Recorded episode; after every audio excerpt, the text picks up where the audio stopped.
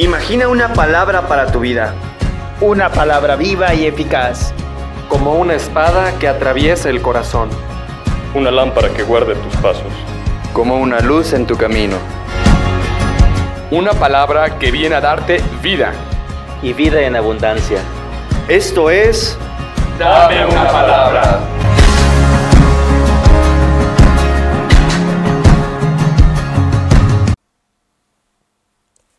Del Evangelio según San Mateo. En aquel tiempo Jesús habló a la gente y a sus discípulos diciendo, En la cátedra de Moisés se han sentado los escribas y los fariseos. Haced y cumplid lo que os digan, pero no hagáis lo que ellos hacen porque ellos no hacen lo que dicen. Hacen fardos pesados e insoportables y se los cargan a la gente en los hombros, pero no están dispuestos a mover un dedo para empujar. Todo lo que hacen es para que los vea la gente. Alargan las filacterias y ensanchan las franjas del manto les gustan los primeros puestos en los banquetes y los asientos de honor en las sinagogas, que les hagan reverencias por la calle y que la gente los llame maestro. Vosotros, en cambio, no os dejéis llamar maestro, porque uno solo es vuestro maestro y todos vosotros sois hermanos. Y no llaméis Padre vuestro a nadie en la tierra, porque uno solo es vuestro Padre, el del cielo. No os dejéis llamar jefes, porque uno solo es vuestro Señor Cristo. El primero entre vosotros será vuestro servidor. El que se enaltece será humillado, y el que se humilla será enaltecido. Palabra del Señor. Hola, soy el seminarista Cristian, y hoy me gustaría que reflexionemos lo siguiente acerca del Evangelio. Este pasaje nos presenta a Jesús hablando acerca de los fariseos y de los escribas, dos grupos judíos religiosos muy importantes o digamos muy interesantes porque conflictúan bastante con Jesús debido a las actitudes y a las acciones que ellos suelen tomar constantemente tienen este problema con él y de hecho son ellos quienes intervendrán de una o de otra manera para que Jesús sea crucificado. Por su forma de en que ellos tenían de vivir la fe, puede que hoy no necesariamente pertenezcamos a, alguno de estos grupos estrictamente, pero con nuestras acciones y con nuestros comportamientos podemos convertirnos en escribas y fariseos de nuestros días. Como un pequeño dato interesante, las filacterias se refieren a pequeños, pequeños estuches que utilizaban colgando de, de los bordes del manto, donde guardaban rollos que contenían la palabra del Señor. Entonces, al ellos guardar la palabra del Señor pero sin practicarla, también es un reclamo de parte de Jesús. Pero pasando al punto principal de este Evangelio, es un llamado de Jesús a no ser como los escribas y como los fariseos, a no tomar esas actitudes, una advertencia para evitar vivir de la apariencia y vivir de la doblez, sobre, sobre todo en nuestros tiempos en que está muy, muy devaluado el preocuparse por la vida interior, en donde buscamos siempre lo exterior, siempre lo que sea cómodo, lo que sea fácil y lo que se vea bien, y no tanto lo que sabemos que es el bien dentro de nosotros. ¿Y en qué nos podemos comportar como fariseos? Esa pregunta se responde de una manera muy sencilla. Los fariseos decían una cosa y hacían otra completamente diferente, siempre buscando que la gente los obedeciera. Por tanto, una actitud que podemos considerar como farisaica sería fijarnos en las acciones de los demás buscando siempre sus defectos, buscando sus errores, sus vicios, sus mañas, y tratar de corregirlos, tratar de exigir la perfección de nuestros familiares y de nuestros amigos. Que bueno, el hecho de dar un consejo, de reconocer que alguien está obrando mal e invitarlo a que se corrija, no es malo en lo absoluto y puede ser bueno. Y les serviría, les ayuda y también nos enseña a nosotros a ir discerniendo el bien a partir de considerar las acciones de los demás. Pero la actitud farisaica es irse al extremo, es estar simplemente buscando cualquier error en el otro para reprimirlo sin preocuparnos nosotros mismos por aquello que hacemos mal o que sabemos nosotros que no está bien y no nos queremos corregir ese sería un punto donde hay que prestar mucha atención para saber si nos estamos convirtiendo en un fariseo o un escriba en nuestros días. Por otra parte, Jesús nos llama a una vida auténtica, a evitar la apariencia y a tener una relación verdadera con Dios, a que nuestras prácticas de la religión y de la piedad no sean simplemente el buscar aparentar, el buscar aparecer, ser el principal, que todos nos vean que estamos participando a lo mejor en algún grupo de la iglesia, el asistiendo a las celebraciones, rezando todos los días. Si hacemos esto y la gente nos ve y con ello motivamos a los demás a acercarse a Cristo, qué bueno que con nuestro testimonio estamos llevando la predicación. Estamos haciendo, como decía San Francisco, predicar con el ejemplo de, vida cristiana. Pero lamentablemente no siempre es así y nos topamos con personas que simplemente hacen estas cosas para aparentar, para ser reconocidas, para ser alabadas hasta cierto punto dentro de la comunidad. Y eso no es lo que quiere Jesús de nosotros. Él quiere una vida auténtica, una vida de oración, una vida de, de práctica de los sacramentos, de, de cercanía a Él, que nos lleve, sí, a realizar todas estas acciones y con nuestro testimonio marcar la vida de los demás, pero que no se quede allí, que de verdad trascienda a nuestro corazón y nos haga preguntarnos y ver todas nuestras actitudes y nos llame a un cambio profundo de vida. Es pues este el, llamado que nos hace el Evangelio el día de hoy. Por una parte, a no vivir de la apariencia y ver siempre los defectos de los demás, y por otra parte, a vivir en autenticidad y en sinceridad con Dios. Una relación sincera y libre con Dios la, es la que nos lleva a conocerlo, a ver su rostro, a sentir su amor dentro de nosotros, y es la que nos ayuda a crecer y a darle testimonio a los demás, no viviendo de la apariencia como muchas veces estamos acostumbrados hoy día. Dejemos pues que sea Cristo el Maestro de nuestra vida, reconozcamos a Dios como nuestro Padre y dejemos que sea su Espíritu el que guíe nuestra vida, el que guíe nuestras acciones, nuestros pensamientos, y no regirnos por nuestros afanes o por nuestras pretensiones, que a veces no son malas, pero sí son muchas veces resultado de, un egoísmo o de estar pensando en nosotros mismos. Vivamos esta cuaresma en sinceridad con Dios y hacia los demás tengamos amor y fraternidad. Me despido y deseo que Dios esté contigo. Si te ha gustado esta reflexión, por favor compártela con alguien que necesite una palabra. Gloria al Padre, al Hijo y al Espíritu Santo.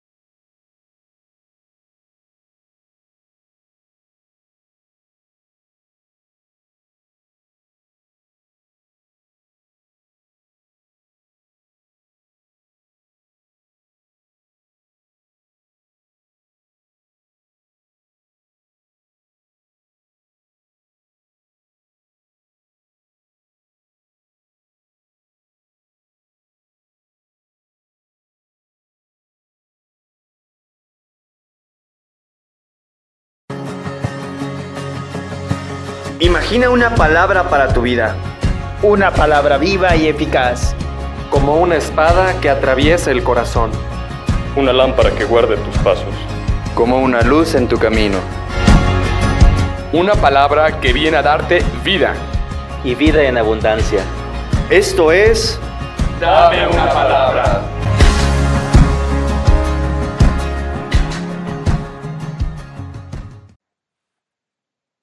Del Evangelio según San Lucas. En aquel tiempo, Jesús expulsó a un demonio que era mudo.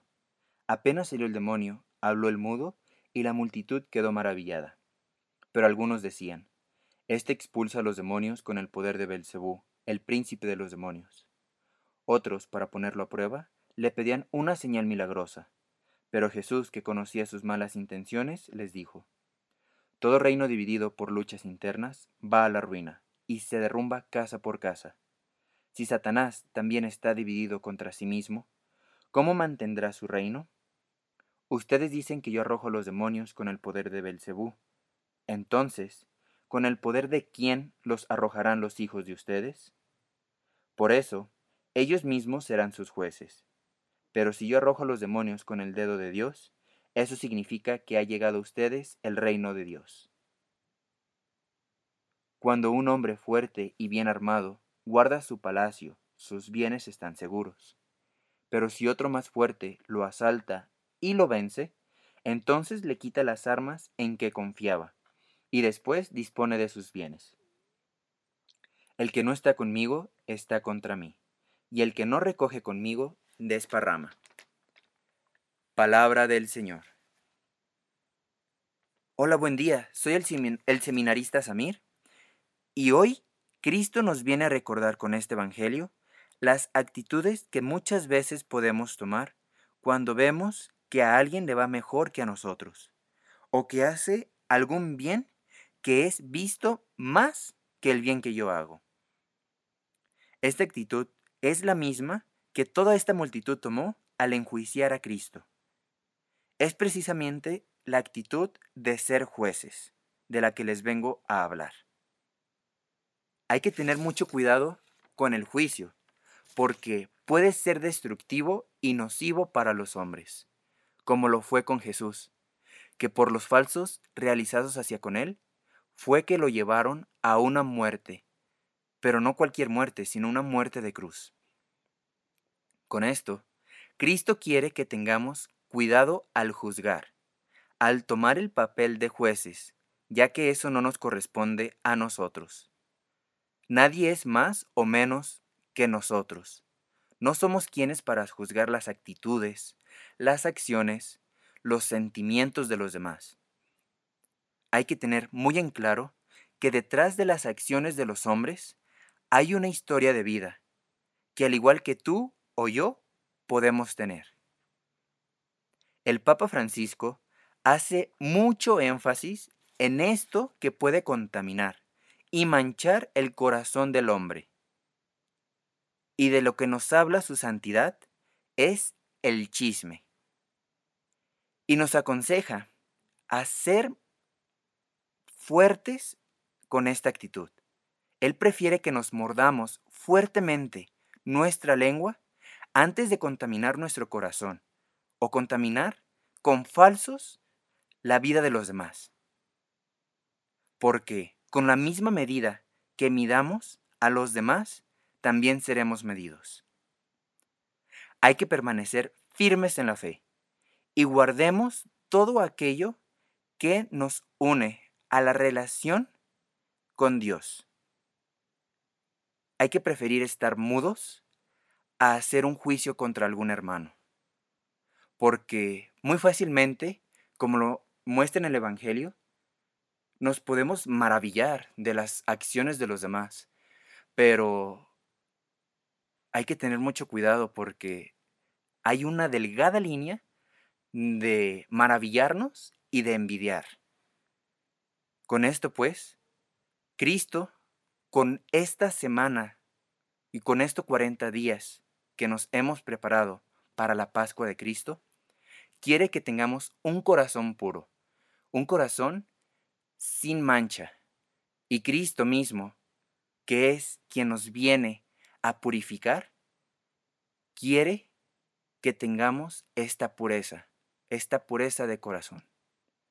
Hagamos el esfuerzo, pues, de no levantar falsos a los demás, de procurar no hacer ningún chisme o inclusive no estar en el chisme, porque pues es muy fácil que los hombres les guste criticar, les guste juzgar a los demás. Pero con esto Cristo quiere que tengamos mucho cuidado. Hagamos el mejor esfuerzo y nunca nos alejemos del gran amor que Dios nos tiene. Gloria al Padre, al Hijo y al Espíritu Santo.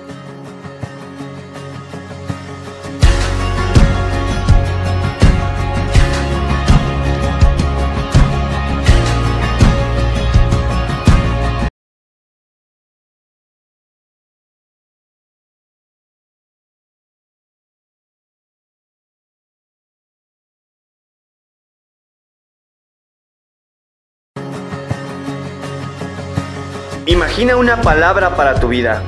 Una palabra viva y eficaz. Como una espada que atraviesa el corazón. Una lámpara que guarde tus pasos. Como una luz en tu camino. Una palabra que viene a darte vida. Y vida en abundancia. Esto es... Dame una palabra.